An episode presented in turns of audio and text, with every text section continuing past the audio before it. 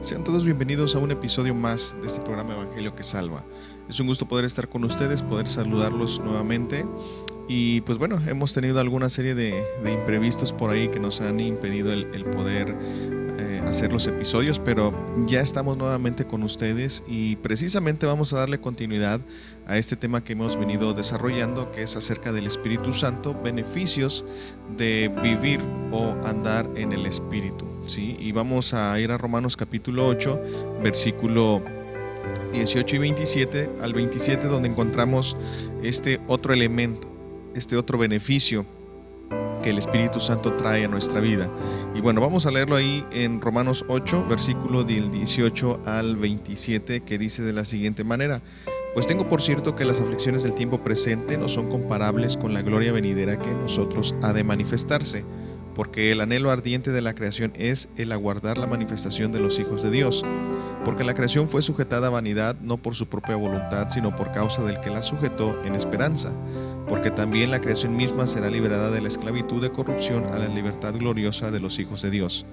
Porque sabemos que toda la creación gime a una y aún está con dolores de parto hasta ahora, y no solo ella, sino también nosotros mismos que tenemos las primicias del Espíritu nosotros también gemimos dentro de nosotros mismos esperando la adopción, eh, la redención de nuestro cuerpo.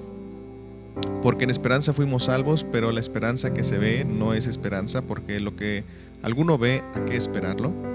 Pero si esperamos lo que no vemos, con paciencia lo aguardamos. Y de igual manera el Espíritu nos ayuda en nuestra debilidad, porque no hemos de pedir como conviene.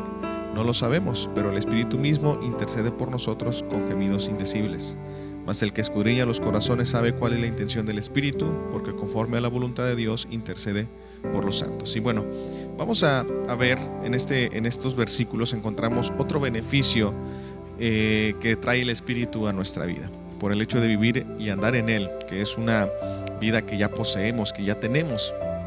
Ciertamente, eh, reitero, Pablo en este capítulo nos afirma que nosotros ya vivimos en el Espíritu, que ya andamos en el Espíritu. No es algo que vayamos a hacerme para obtenerlo apenas, sino que es algo que ya está en nosotros, es una realidad. Y precisamente por el hecho de que ya lo tenemos, es que el Espíritu nos ofrece o nos otorga estos beneficios. Y en este sentido, estos beneficios eh, pues consiste precisamente en que da certeza de nuestra esperanza. El Espíritu Santo trae a nuestra vida esa certeza de nuestra esperanza, ¿sí? nos da esa convicción, esa seguridad que lo que nosotros esperamos, pues lógicamente ha de ser realizada, ha de, ha de aguardarnos como de alguna manera lo dice en este versículo.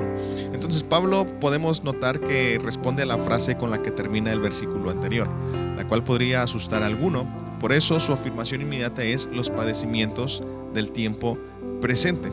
Sí, si nosotros nos damos cuenta en el versículo 17 terminó diciendo, y si hijos también herederos, herederos de Dios y coherederos con Cristo, si es que padecemos juntamente con Él, para que juntamente con Él seamos glorificados. De alguna manera, este, este último versículo con el cual se empata el siguiente, pues para algunos puede ser preocupante, ¿verdad? Como que si padecemos, pero inmediatamente Él eh, afirma que estas aflicciones del tiempo en el que podamos estar pasando no son comparables con esa gloria que en nosotros ha de manifestarse. Y esa es la realidad afirma que los padecimientos que pudieran, pudiéramos estar llevando o enfrentando en estos momentos, eh, pues no son en nada en comparación con la gloria que nosotros pues se ha de manifestar, ¿sí? es decir, con aquello que nos espera, aquello que el Señor tiene preparado en gloria para nosotros. Si nosotros vamos a 2 de Corintios 4, versículo 17, encontramos lo siguiente, porque esta leve tribulación momentánea produce en nosotros cada vez más excelente y eterno peso de gloria. ¿Por qué? Bueno, porque de alguna manera pues ya nosotros entendemos y sabemos que eh, cada vez que nosotros pasamos una situación, por muy difícil que sea, pues de alguna manera nos acerca cada día más a nuestra redención. Nos va acercando cada vez más a nuestra gloria, ¿verdad? A la imagen de Cristo. Nos va acercando al cumplimiento de alguna manera de, de ese propósito a la realización de ese propósito por el cual el Señor nos llamó. Entonces es por eso que ante cualquier adversidad, más que una preocupación o más que un temor o más que ese tipo de cosas, nosotros debemos de estar tranquilos. ¿Por qué? Porque esto hace que cada vez más nos acerquemos a, pues, a nuestra meta final. ¿sí? También en Primera de Pedro, capítulo 4, versículo 13, encontramos otra verdad respecto a esto. Sino gozaos por cuanto sois participantes de los padecimientos de Cristo, para que también en la revelación de su gloria os gocéis con gran alegría. ¿Sí? Entonces nosotros, aunque pasemos por alguna dificultad, algún padecimiento por causa del Señor, como lo dice la palabra, debemos estar gozosos también, porque al final de cuentas eh, esto redundará para bien y es lo que vamos a ver más adelante. Entonces, este versículo con el que Pablo inicia es la respuesta más sencilla al problema del sufrimiento, que no paremos en lo presente, sino que miremos hacia el futuro. Con esto establece la seguridad de nuestra esperanza, precisamente porque cada vez más esto va de, menos a más desarrollándose de tal manera que, como ya dije, nos acerca a nuestra meta final. Entonces, precisamente con esto eh, Pablo establece la seguridad de nuestra esperanza, señalando a continuación las pruebas o razones de esta garantía divina que corroboran que en continuo creciendo la certeza de lo que somos. ¿sí? O sea, a continuación, en estos mismos versículos, Pablo eh, manifiesta eh, algunos elementos, ¿verdad?, que garantizan pues esa esperanza, ¿sí? esa certeza de lo que nosotros creemos o esperamos. Y va de menos a más, precisamente, y, ahorita lo vamos a ver. Si nosotros leemos precisamente aquí, lo primero lo encontramos en el versículo 19. Dice, porque el anhelo ardiente de la creación es aguardar la manifestación de los hijos de Dios, porque la creación fue sujetada a vanidad, no por su propia voluntad, sino por causa del que la sujetó en esperanza. Porque también la creación misma será libertada de la esclavitud de corrupción a la libertad gloriosa de los hijos de Dios. Porque sabemos que toda la creación gime a una y aún está con dolores de parto. Sí, entonces lo primero que encontramos aquí y que precisamente se plantea o se muestra como esa garantía de que hemos de recibir lo que, lo que esperamos, ¿verdad? De alguna forma, es que la creación espera nuestra manifestación. O sea, la misma creación está clamando por nuestra manifestación. La creación gime esperando que nuestra redención se complete y sea hecha pública. A lo mejor pudiéramos decir, ¿cómo que nuestra redención? Se supone que ya hemos sido redimidos. Sí, de alguna manera hemos sido redimidos, pero todavía hay algo que se tiene que manifestar de esa redención.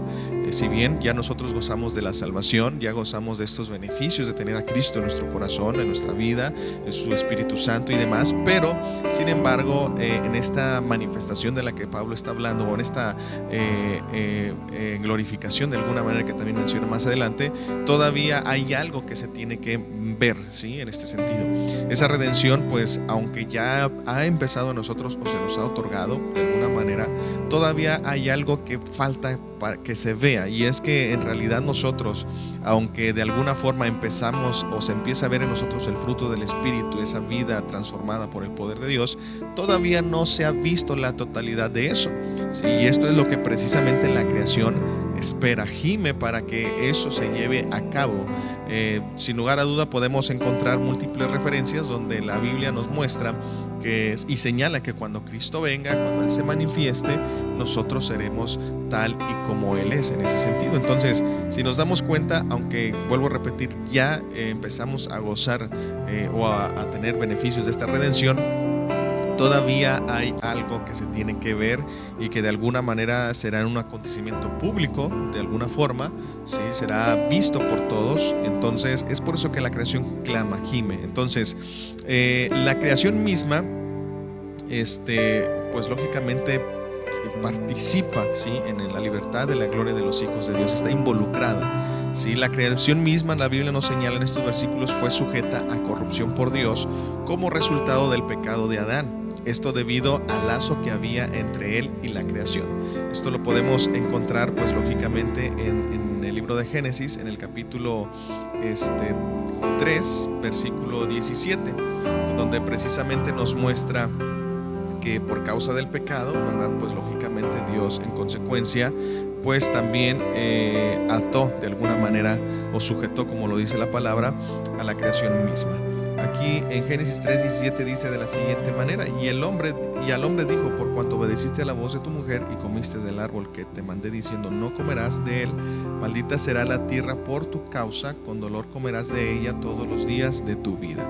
¿Sí? Entonces, eh, espinos y cardos te producirá y comerás plantas del campo. Entonces, si nos damos cuenta por causa del pecado, Dios sujeta también a la creación misma, o sea, de alguna manera el pecado pues distorsiona o afecta todo Sí, pero pues como ya mencionamos, en esta redención vino a reconciliar el cielo con la tierra, pero aún todavía hay algo que se tiene que ver de esta redención y eso pues lógicamente será el día que Cristo venga. Entonces por eso la creación también está pues no desesperada, ¿verdad? Eh, decirlo así, pero clama ya para que nosotros, la manifestación, la realidad, la esencia de lo que portamos se haga evidente en nosotros ya, en plenitud, sí, totalmente. ¿Para qué? Pues para que también ella a su vez pueda ser liberada eh, pues de todo este, eh, en ese sentido del pecado, vamos a decirlo de esta manera.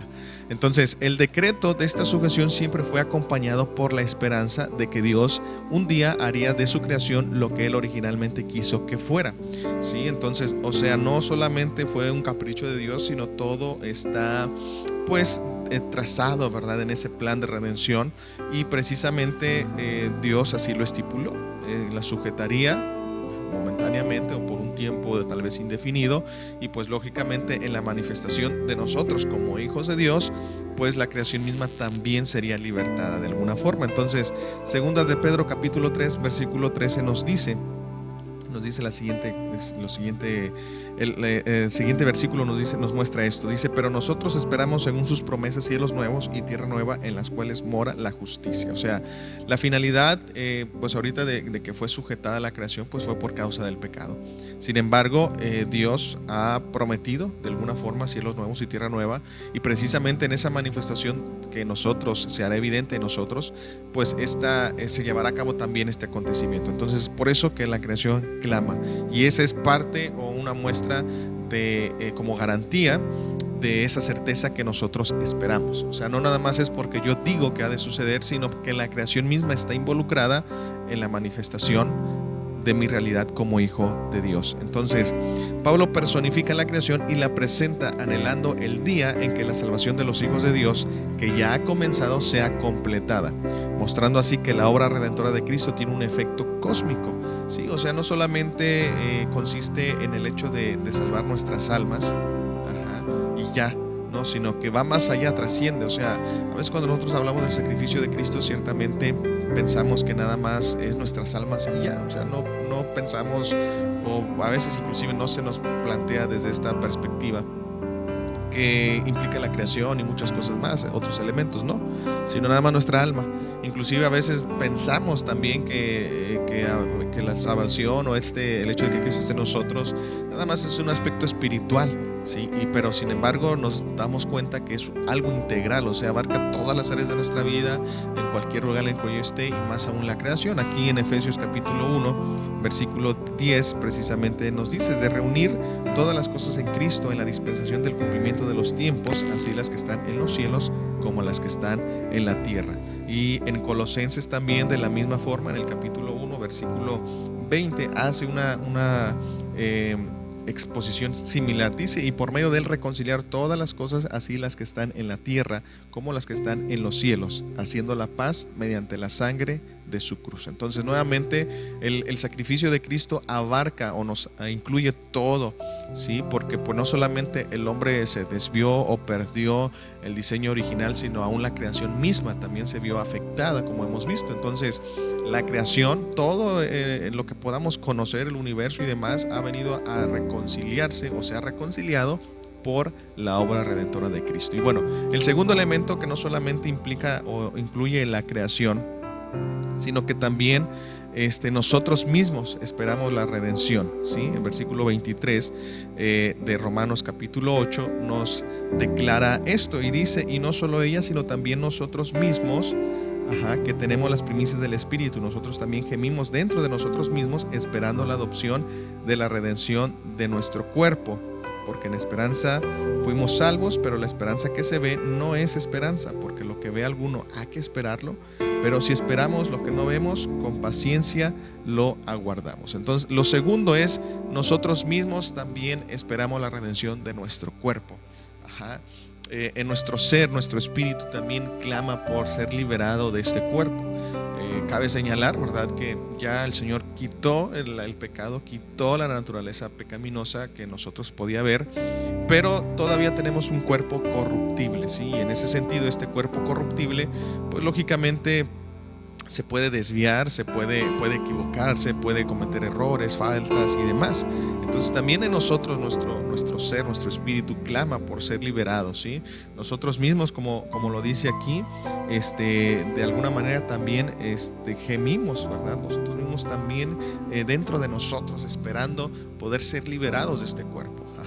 Entonces, es interesante eh, notar esto porque Pablo ha mencionado que nuestro cuerpo, previamente, versículos atrás, está muerto a causa del pecado, ¿verdad? O sea, precisamente eh, el hecho de que uno tenga que morir físicamente eh, es precisamente esa es la razón, porque es la paga del pecado. Lógicamente ya nosotros no, esa muerte no es para condenación, como lo hemos visto, ¿sí? sino para cumplir ese proceso. Mientras Cristo viene. Si Cristo viniese en este tiempo, pues nosotros no veríamos muerte, seríamos pues bienaventurados de alguna manera porque no veríamos la muerte, sino que seríamos transformados inmediatamente.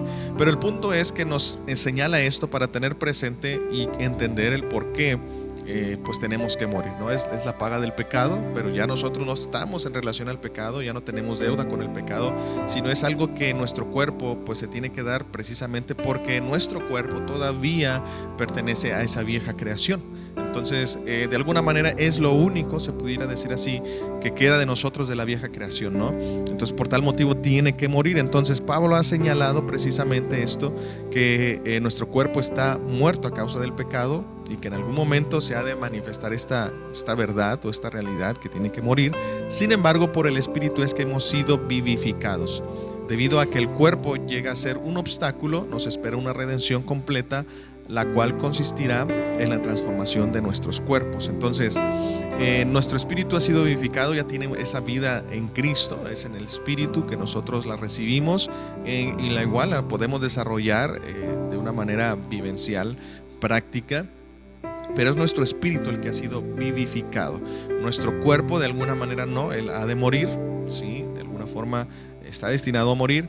Sin embargo, por el hecho de que nuestro espíritu ha sido vivificado, pues es que nosotros recibimos este beneficio, que aunque muramos físicamente, pues lógicamente, eh, y como la Biblia muchas veces no lo muestra, dormimos Y abrimos nuestros ojos a esa plenitud de vida en Cristo, esa vida en Cristo, el Zoe de Dios. Entonces, eh, esto es interesante porque de alguna manera nosotros a veces sí nos puede preocupar o hasta cierto punto atemorizar el llegar a este punto.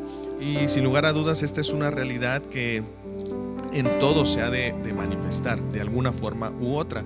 Pero nuestra certeza, precisamente como lo estamos viendo, eh, esa convicción, en esa esperanza que se nos ha otorgado es que aunque nosotros tengamos que morir aquí, a este mundo eh, sensorial, terrenal, material, hemos de despertar a esa vida en Cristo, a esa realidad, a esa plenitud, donde precisamente la Biblia señala que no hay dolor, no hay tristeza, no hay llanto, sino es todo lo contrario. Entonces, precisamente eh, nos Pablo nos hace ver, ¿verdad?, que eh, nuestro cuerpo llega a ser un obstáculo ahorita. ¿Por qué? Porque pues no nos permite eh, pues disfrutar o mejor dicho recibir en totalidad eh, todos estos beneficios de Cristo, porque pues de alguna manera la Biblia señala que sangre y carne no puede heredar el reino de los cielos. Si estamos limitados de alguna forma para poder pues percibir, para poder entender, para poder conocer todo lo concerniente a Dios, estamos limitados. Sin embargo, ¿sí? Eh, la, certeza de esta realidad que se nos muestra es que precisamente eh, se nos espera una redención completa donde incluye la transformación de nuestros cuerpos. Aquí en Filipenses capítulo 3, versículo del 20 al 21 dice, mas nuestra ciudadanía está en los cielos, donde también esperamos al Salvador, al Señor Jesucristo, el cual transformará el cuerpo de la humillación nuestra para que sea semejante al cuerpo de la gloria suya, por el poder con el cual puede también sujetar a sí mismo todas las cosas. Entonces vemos ese contraste entre nuestro cuerpo y el cuerpo de Cristo. ¿sí? Nuestro cuerpo pues es materia, así es mortal, es decir, se ve afectado por problemas de salud y cosas de ese tipo, ¿no? Pero el cuerpo de Cristo, pues es un cuerpo glorificado, donde no se ve afectado ni por el tiempo, ni por el espacio, ni por algún aspecto material, ni cosas por el estilo. Si nosotros recordamos eh, cuando, Jesús, cuando el Señor Jesucristo resucita, nos damos cuenta que precisamente el cuerpo con el cual Él se levanta ya no es el cuerpo de carne, sino es un cuerpo glorificado, transformado en ese sentido. Y vemos que eh, no, no, le afecta eh, el espacio y el tiempo, ¿verdad? O sea, Él podía estar en dos partes al mismo tiempo. ¿Por qué? Porque ya tenía ese cuerpo como Él lo tenía desde un principio, ¿no? En esencia, en ese ser divino que precisamente ya no se ve afectado por el mundo terrenal. Si recordemos que cuando Jesús estaba encarnado, pues no lo podía estar en dos partes a la vez. Era aquí y por eso tenía que enviar a sus discípulos. Pero ahora, cuando resucita, eso ya no le es impedimento. Recordemos que por ahí de repente se encuentra con algunos de los discípulos y vemos que en su momento eh, está con ellos y de repente desaparece. O sea, se, quita de ahí y después está en otro lugar inmediatamente. O sea, este es el cuerpo glorificado y lo, maravilloso también de este cuerpo es de que cuando llega sus, cuando sus discípulos, eh, que, que, Tomás eh, eh, toca las heridas y demás, también vemos que empieza a comer con ellos. Entonces, es un cuerpo que a lo mejor tal vez no podemos alcanzar a dimensionar o a imaginar, pero lo, lo cierto es que, nuestra esperanza consiste en que nosotros también hemos de recibir ese mismo cuerpo, ¿sí? La Biblia nos lo atestigua en esta carta a Filipenses y también aquí en la segunda carta de Corintios, en el capítulo 5, desde el versículo 1 al 5, dice, porque sabemos que si nuestra morada terrestre, este tabernáculo se deshiciere, tenemos de Dios un edificio, una casa no hecha de manos, eterna en los cielos, y por esto también gemimos deseando ser revestidos de aquella nuestra habitación celestial, porque así seremos hallados vestidos y no desnudos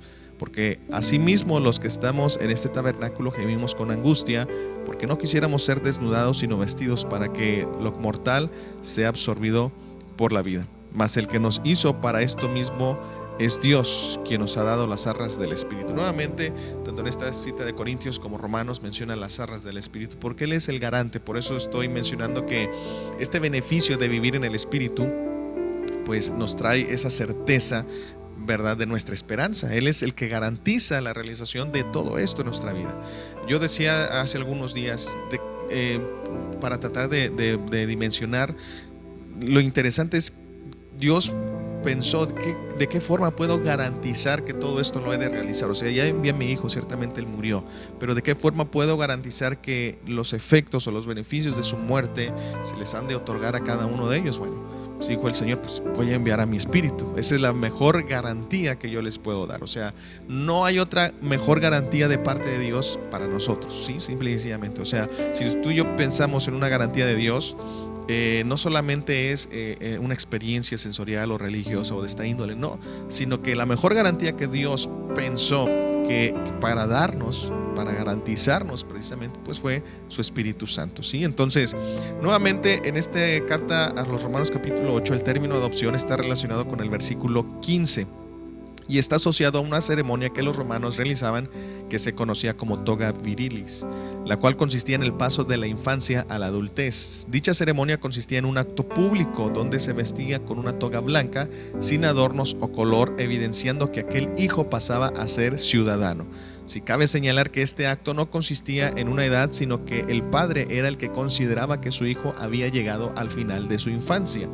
El significado no difiere de lo que Pablo nos explica. Nosotros hemos sido declarados por el Padre maduros a través o por medio del Espíritu Santo que está en nosotros. Sin embargo, la ceremonia pública ha de efectuarse con la redención de nuestro cuerpo, donde seremos vestidos de ropas blancas y resplandecientes. Y esto es lo que Apocalipsis, precisamente capítulo en los primeros capítulos, capítulo 3, pues lógicamente nos menciona en el versículo 5, dice lo siguiente, el que venciere será vestido de vestiduras blancas y no borraré su nombre del libro de la vida y confesaré su nombre delante de mi Padre y delante de sus ángeles. Si nos damos cuenta, esta, esta vestimenta o, esta ceremonia, si se puede decir así, o esta acción de parte de Dios es pública. Dice que dará testimonio públicamente delante de sus ángeles y todo, inclusive pues toda la creación se podría decir de esta forma, ¿no? Entonces vemos que es lo mismo que Pablo mencionó en el versículo 15, que ha venido hablando de la adopción. Yo ya mencionaba esto en el versículo 15.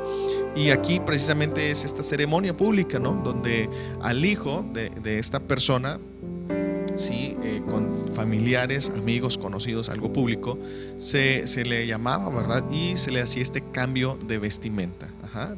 Cuando el padre veía que ya era maduro eh, en su vida este joven o este niño, sin importar la edad, sino que él ya veía una madurez tal vez en sus pensamientos, en sus acciones, entonces hacía una ceremonia pública y cambiaba su vestimenta. ¿Por qué? Porque la vestimenta que él usaba literalmente este niño era muy similar a la de un esclavo. Y es lo que Pablo dice en Gálatas, que cuando es niño el heredero, dice, no se diferencia en el esclavo.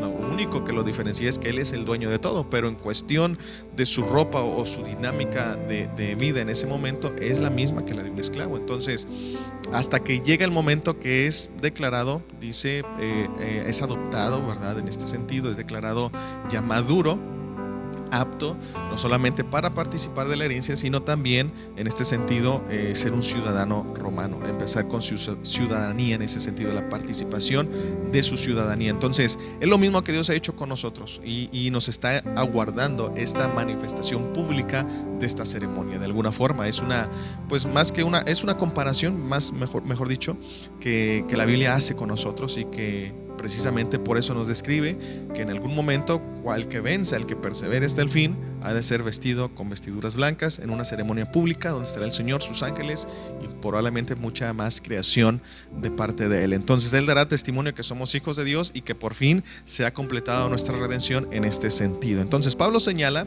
que nuestra salvación es una realidad sin embargo, debemos de esperar porque aunque no lo hemos visto, es un acontecimiento que ha de suceder. O sea, todavía esto no se realiza ah, eh, totalmente, como ya dijimos, estamos esperando esa manifestación, la creación misma, nosotros mismos clamamos, pero también el tercer punto que Pablo menciona aquí, que es no solamente la creación, no solamente nosotros, sino que también el, el Espíritu, y el versículo 26 al 27 nos lo dice, y de igual manera el Espíritu nos ayuda en nuestra debilidad pues ¿qué hemos de pedir como conviene? No lo sabemos, pero el Espíritu mismo intercede por nosotros con gemidos indecibles. Mas el que escudriña los corazones sabe cuál es la intención del Espíritu, por porque conforme a la voluntad de Dios intercede por los santos. El tercero es que el Espíritu intercede por nosotros. Entonces, si nos damos cuenta, no solamente la creación está clamando a Dios, no solamente nuestro espíritu está clamando también, en esencia, sino que también el Espíritu Santo está intercediendo por nosotros. ¿Cuál es la finalidad de estos tres elementos o, estos tres personajes, por decirlo de alguna forma? Que la manifestación de nosotros como hijos de Dios se lleve a cabo. ¿sí? Entonces es por eso que aquí Pablo nos da esa certeza ¿verdad? de nuestra esperanza. ¿sí? Y pone eh, esos aspectos que garantizan eh, el primero y más importante es el Espíritu Santo, lógicamente, pero también nos muestra que la creación y nosotros mismos estamos clamando por esa realización. O sea, aunque aún nosotros a lo mejor no, no lo estamos pidiendo en oración como tal, pero desde nuestro interior, nuestro ser, nuestro espíritu clama precisamente para que se efectúe ya la manifestación. Esto es interesante, ¿no? Entonces, el Espíritu intercede por nosotros, establece otra razón por la cual debemos tener certeza de nuestra esperanza, pues no solo la creación o nosotros, nosotros clamamos por nuestra redención final, sino que ahora se une el Espíritu. Estos versículos demuestran que por causa de nuestra debilidad no sabemos pedir.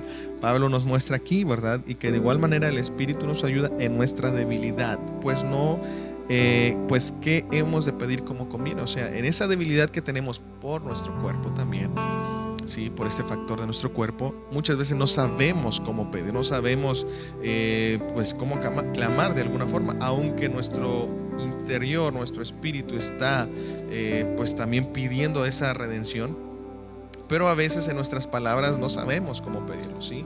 Ese es el punto. Entonces, porque a veces precisamente como Santiago lo dice, pedimos mal para nuestros deleites, en fin, algunos elementos o factores que se ven implícitos ahí, pero precisamente el Señor eh, en esa sabiduría, ¿verdad? Es que Él ha depositado su espíritu para que Él sea también algún intercesor entre nosotros o por nosotros. Segunda de Corintios 12, eh, versículo del 8 al 9, dice de la siguiente manera, respecto a lo cual tres veces he rogado al Señor que lo quite de mí y me ha dicho, bástate mi gracia porque mi poder se perfecciona en la debilidad. Por tanto, de buena gana me gloriaré más bien en mis debilidades para que repose sobre mí el poder de Cristo. Entonces vemos nuevamente aquí Pablo nos, nos da este ejemplo, o con esta cita quiero mostrar este ejemplo de que a veces no sabemos cómo pedir. Pablo pedía para que este aguijón se le quitara. ¿Sí? Rogó tres veces, o sea, vemos una persistencia, insistencia, ¿no? Ahí rogando. Sin embargo, él rogaba para que, para que Dios lo quitara. Ajá. Pero eh, Dios le responde, bástate mi gracia, mi poder se perfecciona en donde? En la debilidad. Entonces, vemos que muchas veces nosotros no sabemos pedir eh, en oración o como se quiera ver. Y pues lógicamente el resultado es que no recibimos la respuesta que nosotros esperamos.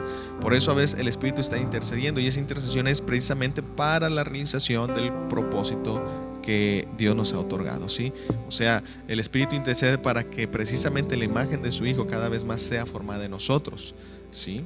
Eh, y, por lógicamente eh, a veces eh, no nosotros no sabemos cómo pedir eso, se nos olvida tal vez inclusive, pero ahí está. Entonces Pablo entiende esto y precisamente él dice, por tanto de buena gana me gloriaré más bien en mis debilidades. Notemos esta frase, me gloriaré de buena gana, o sea, no solamente lo está aceptando a regañadientes o porque pues ya es la, la decisión que Dios, no, sino porque él entiende que todo esto es para la realización de el propósito de Cristo. ¿sí? Pablo mismo en esta carta, ahorita lo vamos a ver, dice que todas las cosas nos ayudan para bien. Entonces él entiende que ese aguijón en la carne es para bien en su vida, para que el propósito de Cristo sea formado y todo se pueda realizar en él. Entonces, sin lugar a duda, a veces nosotros no sabemos cómo pedir, es decir, sabemos que Dios quiere nuestra glorificación, sin embargo no sabemos cómo pedirla, ya expresarla en palabras. Ya ahí es donde a veces batallamos, inclusive se nos olvida, como simplemente yo te podría decir. Sin embargo, el Espíritu intercede por nosotros, ya que su clamor es conforme a su voluntad, de tal manera que el propósito pueda cumplirse. Entonces, esa es parte, o es, es la esencia del por qué el Espíritu está en nosotros también. Garantizar, pero también interceder. Y podemos ver en este punto o en estos versículos que precisamente el Espíritu, uno de los beneficios que trae es garantizar este, o dar certeza de nuestra esperanza. ¿Cómo? Pues haciéndonos entender que la creación misma clama por la manifestación de nuestra realidad, nosotros mismos y más aún Él que está en nosotros. Y bueno, otro elemento o otro beneficio que encontramos, pues sin lugar a duda lo podemos ver en los versículos posteriores, versículos del 28 al 30, que dice de la siguiente manera.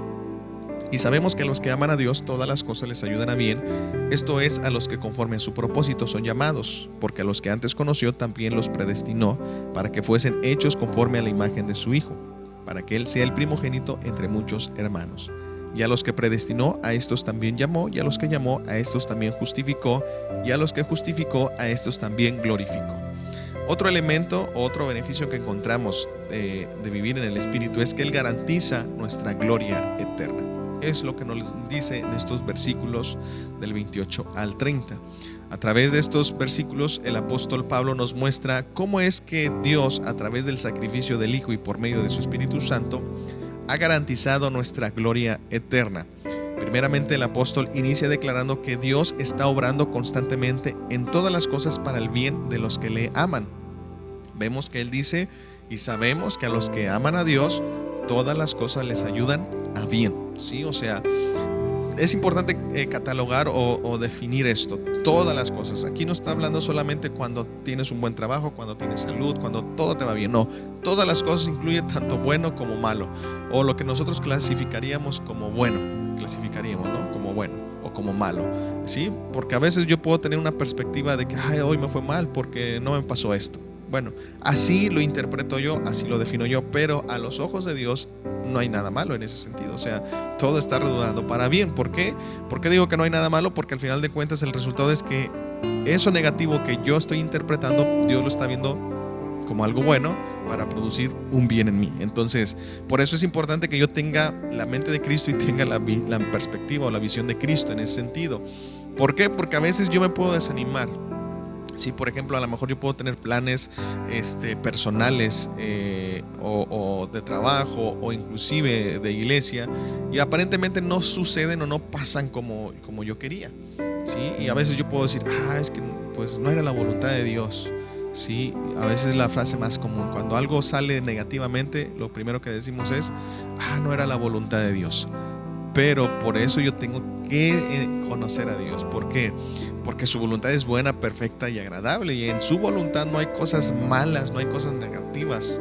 ¿sí? O sea, eh, a, lo que voy es que terrenalmente es así como se interpretan las cosas, pero en, la, voluntad de Dios, en la visión de Dios, es una dinámica totalmente diferente. Por ahí, eh, para mencionar un ejemplo, encontramos, por ejemplo, en Mateo capítulo 5, en las bienaventuranzas, y el Señor empieza a mostrar una serie bienaventurados eh, sois cuando hagan esto, cuando si son eh, pacificadores serán llamados hijos de Dios, en fin, los de limpio corazón porque verán a Dios, pero luego por ahí menciona eh, un aspecto de, cuando padezcamos o cuando se hable toda clase de males en contra de nosotros mintiendo.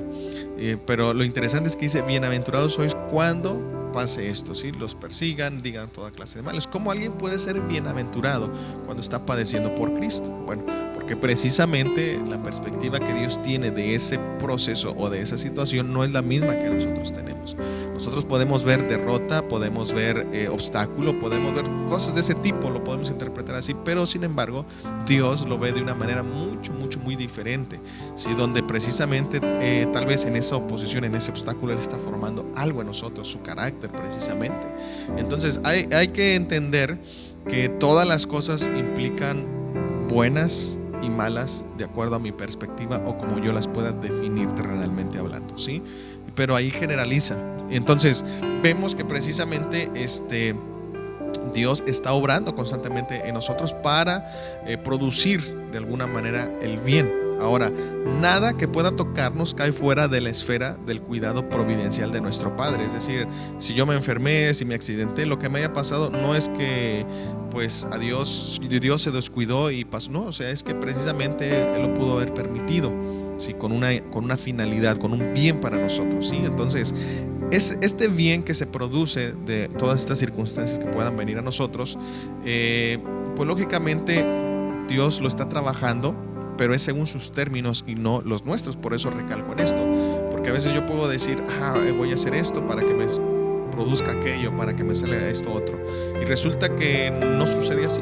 Entonces, a veces yo me puedo desanimar, a veces yo me puedo entristecer, pero yo tengo que ser eh, pues realista, ¿verdad? Y, tengo que ser objetivo, ver eh, qué fue lo que pasó, si, si verdaderamente ya implica un descuido mío o pues aun cuando estaba todo contemplado, aún el resultado fue así.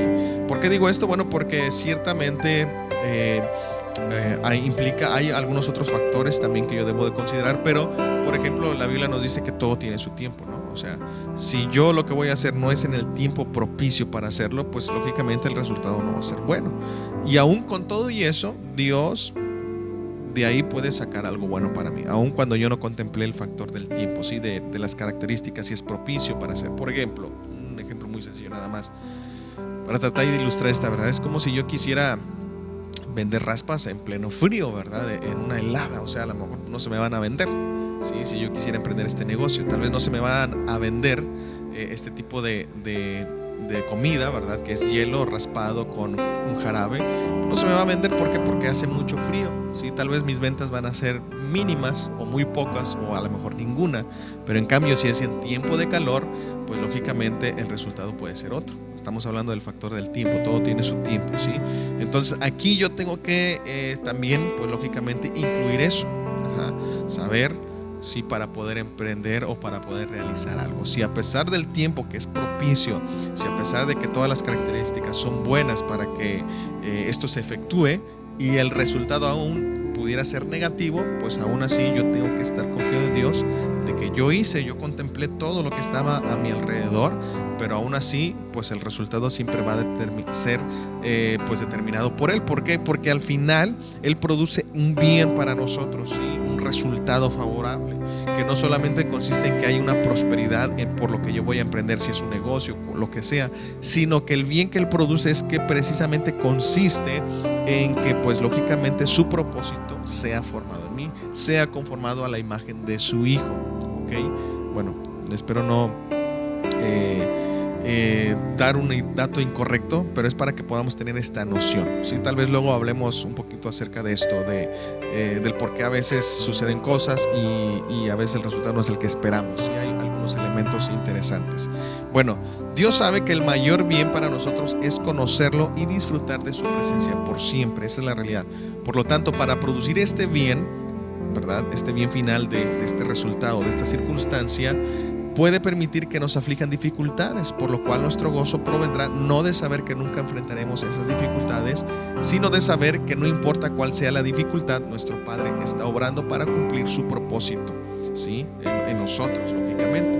Ahora aquí Pablo dice, ¿verdad? Todas las cosas les ayudan para bien. Esto es a los que conforme a su propósito son llamados. El llamado de Dios no es la invitación a que las personas abracen el Evangelio. Es decir, no es una invitación en general, sino que nos está aquí Pablo señalando específicamente que todas las cosas eh, van a redundar para bien para aquellos que han sido llamados conforme a un propósito del Señor, conforme al propósito de Cristo. Sí, en ese sentido.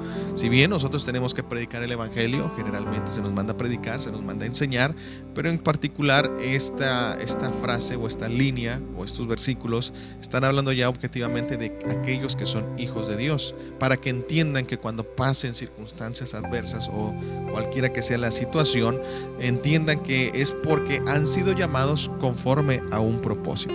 ¿sí? En este caso, el, propósito de Cristo. Entonces, eh, pues lógicamente aquí nosotros podemos encontrar en Primera de Corintios una referencia en el capítulo 1, versículo 9, que dice de la siguiente manera, fiel es Dios por el cual fuisteis llamados a la comunión con su Hijo Jesucristo nuestro Señor. Entonces, ahorita vamos a ver por qué hemos sido llamados, ¿verdad? Ya previamente Pablo nos va introduciendo y nos va planteando este parámetro que es conforme al propósito, ¿sí? Que hemos sido llamados en ese sentido. Entonces, el llamado se produce en concordancia con el propósito de Dios. Aquellos que, ha, que han sido escogidos previamente para ser conformados a la imagen de su Hijo, que es lo que dice aquí a los que conforme a su propósito son llamados, ¿verdad? Lógicamente. Luego el versículo 29, porque a los que antes conoció también los predestinó para que fuesen hechos conforme a la imagen de su Hijo, para que Él sea el primogénito entre muchos hermanos. Este es el propósito eterno por el cual nacemos, por el cual somos hijos de Dios o hemos llegado a ser hijos de Dios, para ser conforme a la imagen de su Hijo. Es decir, que la imagen del Hijo sea formada en nosotros de tal manera que nosotros vivamos en esa concordancia con Él. ¿Sí? Entonces, segunda de, Timoteo, por ejemplo, en el capítulo 1, versículo 9, pues también encontramos eh, esta referencia que dice de la, de la siguiente manera.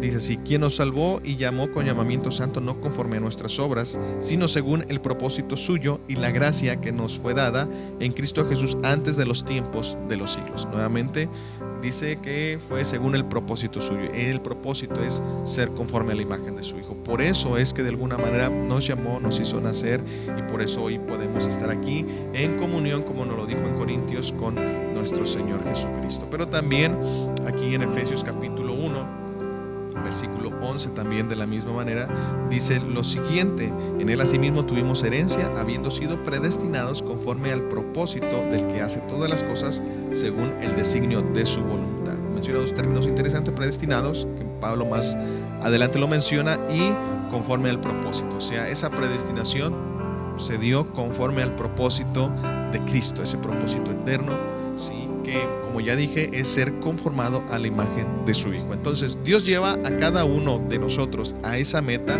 por medio de una serie de hechos realizados a nuestro favor. ¿sí? O sea, el, llegar a ser conforme a la imagen de su Hijo eh, no solamente eh, va a implicar eh, procesos de dificultad o adversidades o circunstancias de esta índole, como lo mencionó en el versículo 28, sino otros eventos o factores que de alguna manera el Espíritu está relacionado con ellos y que es precisamente para asegurar la realización de su propósito. Y es lo que Pablo menciona en el versículo 30 y a los que predestinó, a estos también llamó, y a los que llamó, a estos también justificó, y a los que justificó, a estos también glorificó. Todo esto que Pablo relata en estos versículos dan como beneficio que nuestra gloria eterna esté garantizada. ¿Por qué? Porque no está dependiendo de nosotros, de nuestros actos, como dice por ahí Timoteo. No nos llamó, no nos salvó por cuestiones de nuestras obras, sino conforme al propósito suyo, si es que nos ha llamado. Y precisamente para asegurar el cumplimiento y la realización de ese propósito es que Dios se anticipa en todo este proceso y es por eso que nos predestina, nos llama, nos justifica y nos glorifica, para que entonces la imagen de su Hijo se haga manifiesta, como ya lo vimos previamente, en algún momento dado en una ceremonia pública donde seremos tal y como Él es. Entonces, vamos a, ver estos elementos que Pablo menciona aquí. Primero, predestinó. Para efectuar dicha predestinación, ¿sí? consiste en, nos en conocernos antes o conocer desde antes. O sea, lo interesante es que Dios nos conoce o nos conoció en el último pasado, mucho antes de que tú y yo tuviéramos un cuerpo, ¿sí? O sea, nuestro cuerpo es solamente un instrumento aquí en la tierra. Si nosotros nos remontamos a mucho antes de, nacer, pudiéramos visualizar que entonces Dios nos conoció de otra forma, ¿sí? Eh, tal vez en un espíritu, probablemente. El punto es de que Dios nos conoció antes en un espíritu, vamos a decirlo así, y también nos proyectó o nos vio cómo sería nuestro cuerpo terrenalmente hablando, qué nombre tendríamos, en fin, o sea, son muchas cosas porque el conocimiento de Dios pues es, es muy vasto, ¿no? Entonces Él conoció, nos conoció desde mucho antes.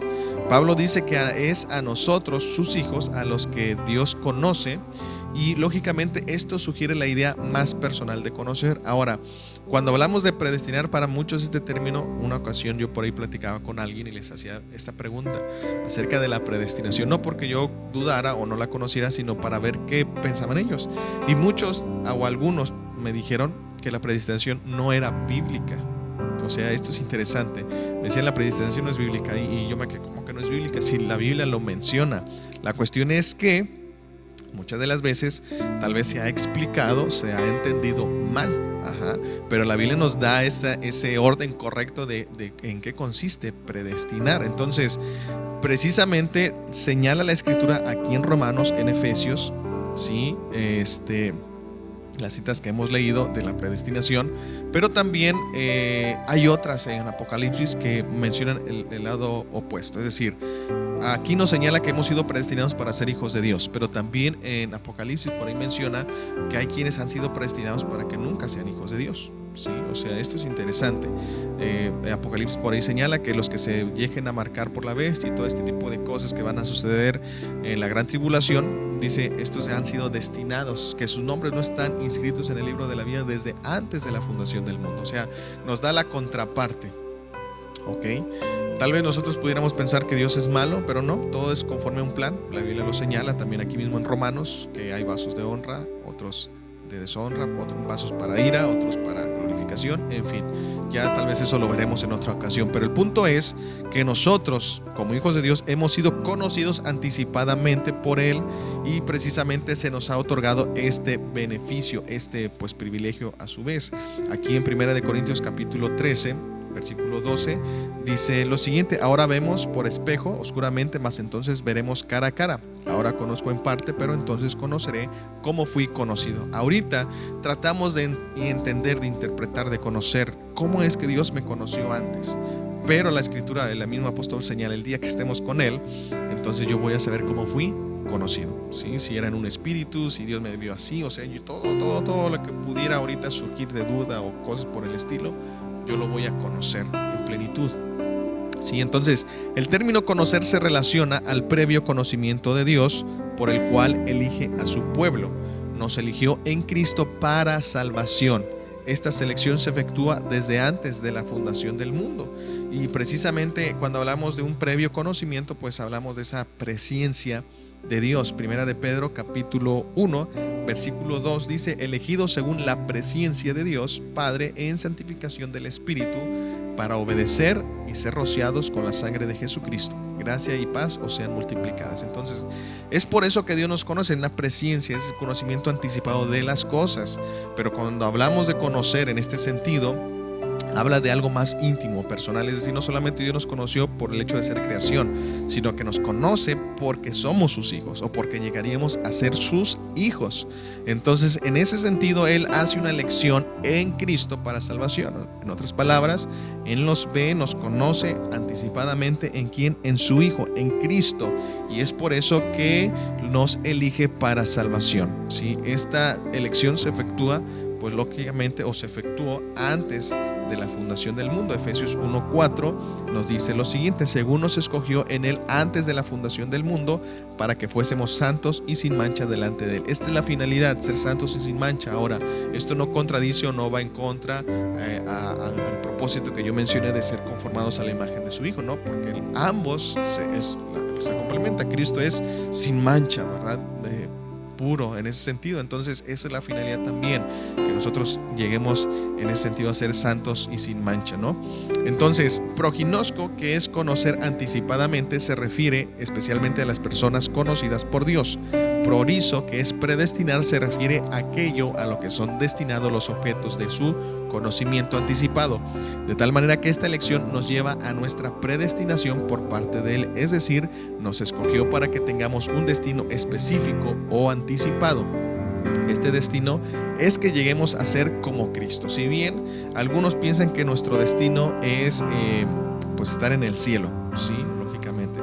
Algunos dicen es que yo ese es mi destino ir al cielo. Bueno, la Biblia nos enseña que nuestro destino no es el cielo como tal, o sea, eso ya va a ser el complemento o, en un aspecto secundario. Eh, lo, principal que la Biblia nos muestra, tanto para que se empiece a manifestar aquí como allá en, en, la presencia de Dios, es que seamos conformes a la imagen de su Hijo, que lleguemos a ser como Cristo. Eso es lo que la Biblia nos muestra. Filipenses capítulo 3, versículo 14, nos dice, prosigo a la meta, al premio del supremo llamamiento de Dios en Cristo Jesús. O sea, Pablo nos muestra precisamente aquí que él va avanzando a la meta. Su meta no era llegar al cielo. Eh, el premio de ese supremo llamamiento de Dios que se, obtuvo en Cristo, se efectuó en Cristo, no es llegar al cielo. Pablo sabe que su meta y ese premio es ser como Cristo, ¿sí? es ser eh, conforme a la imagen de Cristo. Segunda de Corintios también capítulo 3, versículo 18 nos da otra evidencia. Por tanto, nosotros todos mirando a cara descubierta como en un espejo la gloria del Señor, somos transformados de gloria en gloria en la misma imagen, como por el Espíritu del Señor. O sea, nuevamente aquí nos está señalando que la gloria del Señor, ¿verdad? Pues es que es Cristo de alguna manera, esa es su gloria, Cristo mismo. Y somos transformados en esa gloria, es decir, en esa misma imagen. O sea, es, esa imagen se va perfeccionando en nosotros. No quiere decir que ahorita hizo algo, una imagen diferente y luego va a ser otra. No, sino por eso enfatiza que de gloria en gloria, ¿verdad? Somos transformados dice en la misma imagen. ¿Cuál imagen? Pues la imagen de su Hijo, que persevera, que ya está eh, fija en nosotros y que está siendo perfeccionada de tal manera que sea visible. Y lógicamente eh, todo es por el Espíritu que está en nosotros. Entonces, si nos damos cuenta, esa predestinación consiste con ese objetivo, darnos un destino anticipado a nosotros. Predestinar es dar un destino anticipado, ¿sí? O específico en este sentido. ¿Y cuál es ese destino específico? Ser conformados a la imagen de su Hijo. No hay otro, ¿sí? No hay otro destino. Para eso Dios nos creó, para que en nuestra vida, nuestra manera de vivir, nosotros podamos lógicamente proyectar o manifestar la imagen de su Hijo.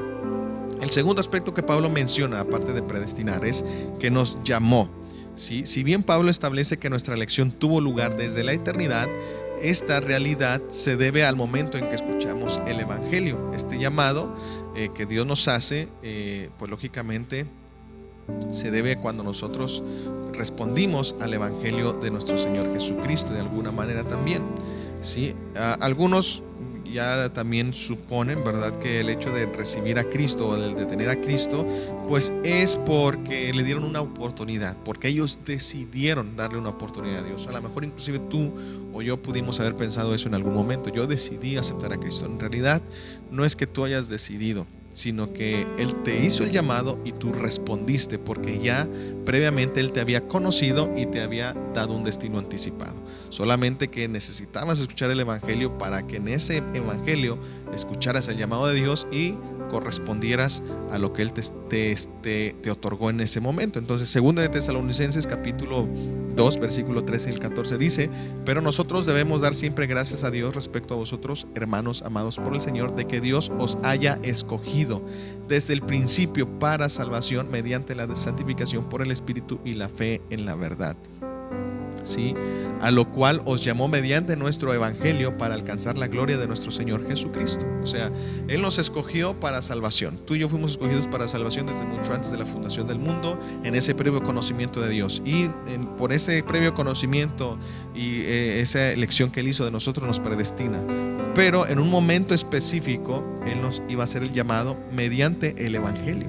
Sí, y en ese sentido es que algunos a veces dicen, yo hubiese querido aceptar a Cristo a cierta edad bueno, lógicamente hubiera sido bueno, ¿verdad? Tal vez que todos conociéramos a Cristo a una edad de juventud o inclusive de niñez, pero eh, déjame decirte algo, si tú conociste el Evangelio de Cristo a una edad ya adulta o siendo ya anciano, déjame decirte que Dios tiene un tiempo preciso.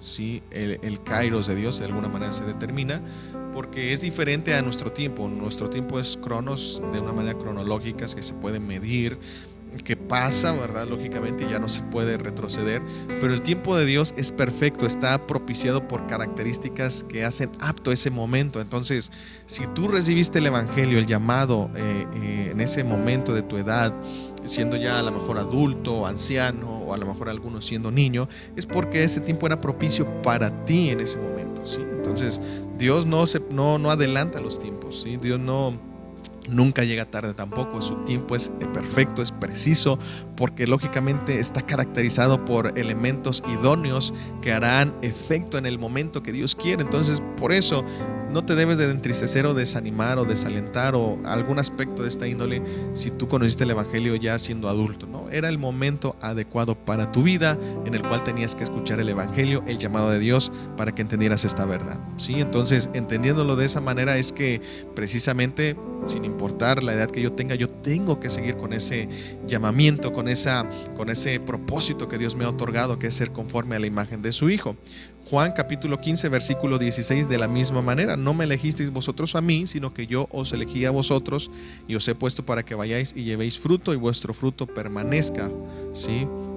Lo que nos dice la palabra. Entonces señala específicamente que no nos eligió, no lo elegimos nosotros a Él, sino que Él nos eligió a nosotros. Alguno podría decir, hermano, pero eso se refiere a los discípulos. Sí, pero nos muestra esa verdad que posterior en las epístolas encontramos, donde Dios elige. O sea, ciertamente ahí puede ser específicamente a los discípulos en su momento, a los doce, pero es la muestra anticipada de que Dios precisamente nos escogió antes de la fundación del mundo y es lo que Pablo precisamente desarrolla o muestra en la carta a los Efesios en el capítulo 1, versículo 4, que ya lo leímos, pero también en el versículo 13, ¿sí? En él también vosotros, habiendo oído la palabra de verdad, el evangelio de vuestra salvación, y habiendo creído en él, fuisteis sellados con el Espíritu Santo de la promesa. O sea, aquí nos muestra ya ese proceso de llamamiento, como lo dijo en Tesalonicenses.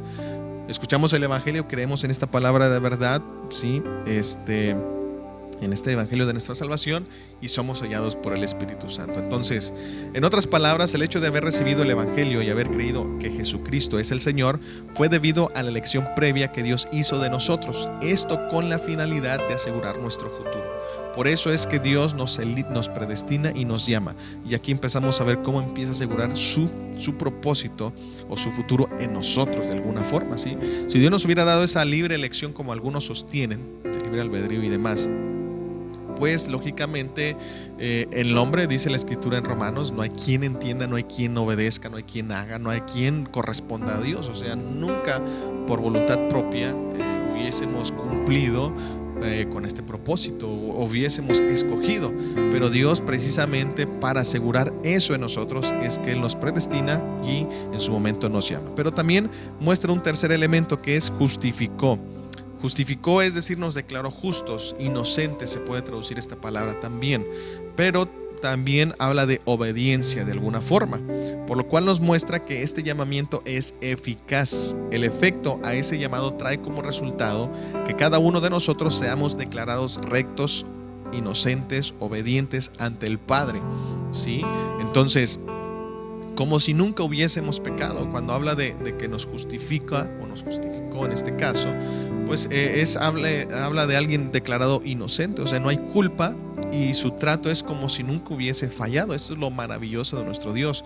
Por eso es que a veces nosotros no llegamos a entender cómo aquella persona si hizo tal o cual cosa y se arrepiente y sobre todo recibe a Cristo y, empieza a ver una transformación, ¿cómo puede ser posible que Dios lo acepte? Bueno, porque precisamente Él lo justifica, es decir, lo trata como si nunca hubiese hecho eso.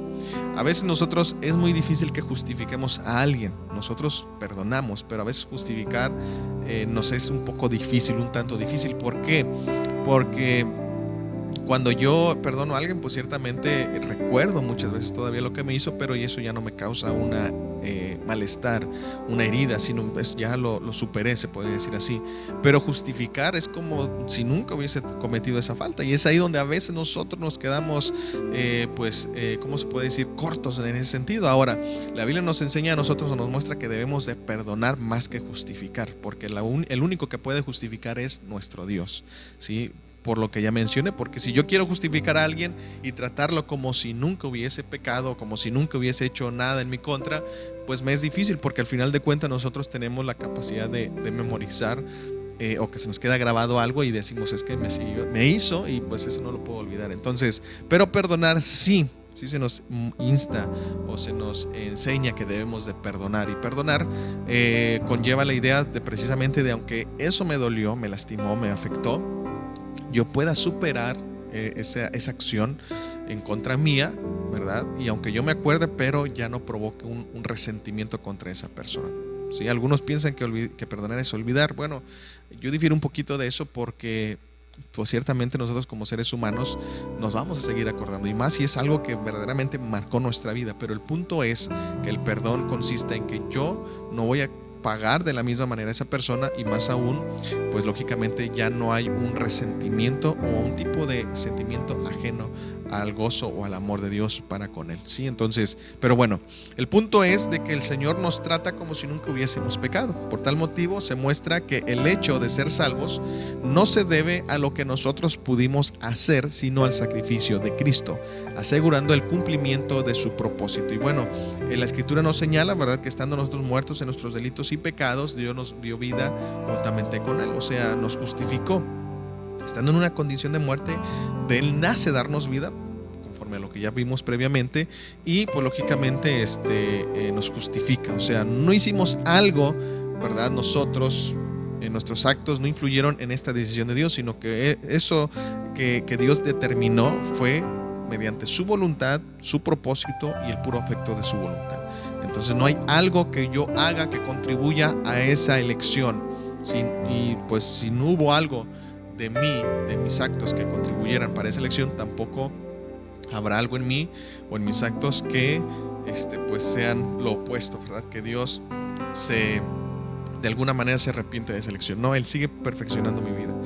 Romanos 5, 1 y 2 dice, justificados pues por la fe tenemos paz para con Dios por medio de nuestro Señor Jesucristo, por quien también tenemos entrada por la fe a esta gracia en la cual estamos firmes y nos gloriamos en la esperanza de la gloria de Dios. ¿sí? O sea, nos, muestra eh, que hemos sido justificados por Cristo, ¿no? De alguna manera.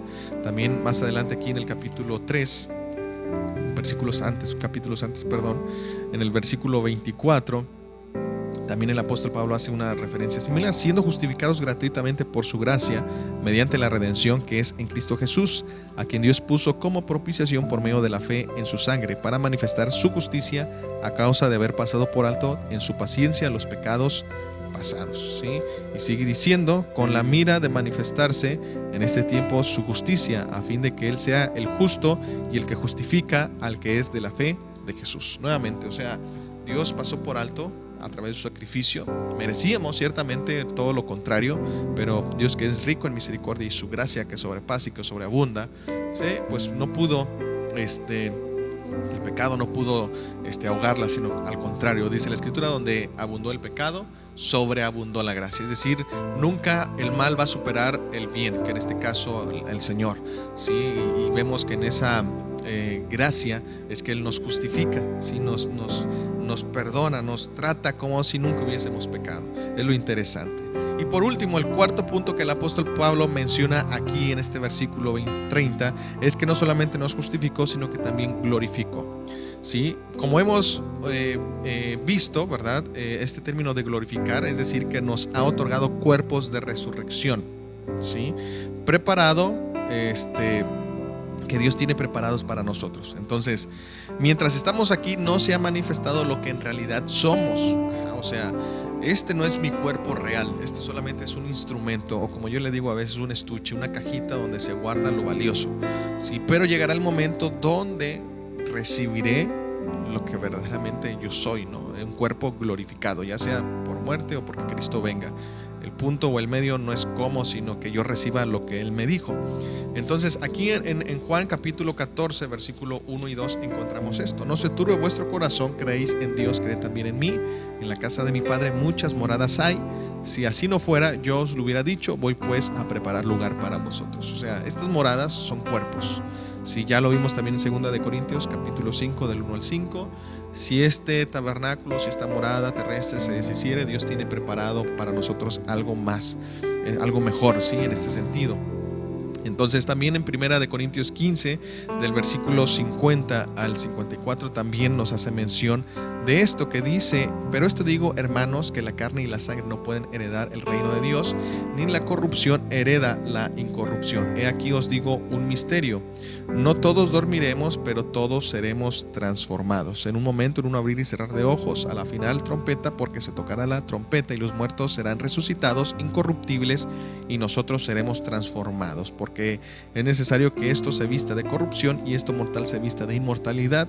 Y cuando esto corruptible se haya vestido de incorrupción y esto mortal se haya vestido de inmortalidad, entonces será cumplida, entonces se cumplirá la palabra que está escrita, sorbida es la muerte en victoria. Entonces, quiere decir que cuando nosotros seamos transformados, ya la muerte a nosotros no nos va a afectar. Por eso, de alguna manera, es que eh, pues venceremos sobre ella, ¿no? Ese es nuestro postrer enemigo, de alguna manera la Biblia dice también, sí, que es el, enemigo que pues todavía está latente de alguna manera para con nosotros, porque es el que puede minar en ese sentido, afectarnos, hacernos morir físicamente.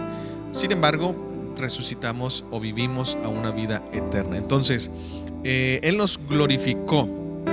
Si tiene cuerpos de resurrección para nosotros que nos están preparados para cuando Él se manifieste, nosotros también seamos manifestados tal como Él es. Entonces lo interesante de nuestro Señor Jesucristo es que ha compartido todo con nosotros. Por eso la Biblia dice que somos coherederos con Cristo, es decir, todo lo que al Hijo se le otorgó por ese sacrificio que realizó, pues nosotros somos partidarios también de esa herencia. Entonces, por mencionar nada más este ejemplo, Él nos comparte su naturaleza, Él nos comparte su cuerpo, su esencia, su cuerpo como tal. Entonces nosotros también participamos de esto. Claro que ahorita no se ha visto o no se ve si este cuerpo glorificado, pero esto es algo que nos espera. ¿sí? Vuelvo a repetir, él, ha compartido su, simiente con nosotros, su, naturaleza, su carácter, su vida. Precisamente por eso es que el Espíritu ha venido a nosotros para traernos esta vida en Cristo, esta vida que, no es, eh, es increada, sino no se afecta por las circunstancias, no cambia, no se modifica, sino que permanece el Zoe de Dios. Entonces, todo eso Dios nos lo ha traído o nos lo ha otorgado por medio de su Espíritu Santo. Y aunque ahorita todavía no se ha de ver en plenitud lo que yo tengo en mi interior, la realidad es que puede hacer evidente este fruto de su Espíritu, su carácter en mí. Hay cosas que lógicamente están destinadas hasta que Cristo aparezca, que se vean en su totalidad, pero eso no quiere decir que no se vean desde ahorita. Desde ahorita se pueden empezar a ver ya algunas cosas, esa transformación en mí, esa vida en Cristo que yo ya soy partidario, yo la puedo ya desarrollar desde aquí. Porque esta vida eterna no comienza cuando yo me muero, comienza desde el momento que conozco a Cristo. Entonces desde aquí yo ya puedo empezar a manifestar estas realidades que se me han hecho, eh, de la cual se me han hecho partícipes, ¿sí? Pero hay otras cosas que estarán destinados o que están destinados hasta la manifestación de Cristo, como lo es en este caso la glorificación de nuestro cuerpo. Entonces es significativo que este último verbo esté como los otros en tiempo pasado, predestinó, llamó, justificó, glorificó, ¿sí? sugiriendo que aunque la obtención de la gloria sea futura, la determinación de Dios de que lo logremos ya está cumplida. O sea, eh, para Dios esto ya es una realidad en nosotros. ¿sí? O sea, eh, no es de que no, pues todavía, todavía les falta también a ustedes. No, Él ya lo ve como algo que sucedió, que ya está. Y la prueba de ello lo encontramos aquí en la carta a Efesios, en el capítulo 2, versículo 6, precisamente que dice lo siguiente. Y juntamente con Él nos resucitó y asimismo nos hizo sentar en los lugares celestiales con Cristo Jesús. Si nos damos cuenta, ya Él nos ve sentado juntamente con Él allá. O sea, ese es lo maravilloso de nuestro Dios. Como yo dije, no le afecta el, el tiempo ni el espacio. Si Él puede para visualizarlo o entenderlo un poquito, se puede mover entre el pasado, presente y futuro. ¿sí? Es una sola línea continua para Él. O sea, Él pudiera estar viendo nuestro pasado, pero bien pudiera ser un presente para Él. O sea, no, no hay esa, ese factor que para nosotros nos imposibilita de alguna manera algunos, en algunos casos. Entonces vemos que Él ya ve esto, todo esto, eh, su predestinación, su llamamiento, su justificación y su glorificación, ya la ve como un hecho realizado, que ya nos está juntamente con Él, estamos juntamente con Él sentados. Ahora la cuestión es que aunque Él ya lo ve, nosotros todavía lo esperamos. Por eso eh, en estos versículos posteriores, ¿verdad? Pablo dice que pues de alguna manera nosotros esperamos con paciencia, ¿verdad? Que de alguna manera nosotros estamos esperando con paciencia porque pues de alguna manera si lo vemos, ya no, no es, este, ya no lo esperamos, porque ya es una realidad, ya es obvio, ya lo estamos disfrutando. Entonces, como todavía esto no se ha visto, pues lo aguardamos con paciencia. Entonces, debemos de tener presente, ¿verdad?, que si bien todo esto ya se efectuó desde el pasado y ya es un hecho consumado en Cristo, Dios ya nos ve juntamente con Él, pues nosotros, lógicamente, eh, todavía esperamos a la realización de estos acontecimientos en nuestra vida. Y es por tal motivo que el Espíritu Santo, el vivir en el Espíritu Santo, garantiza esta gloria eterna.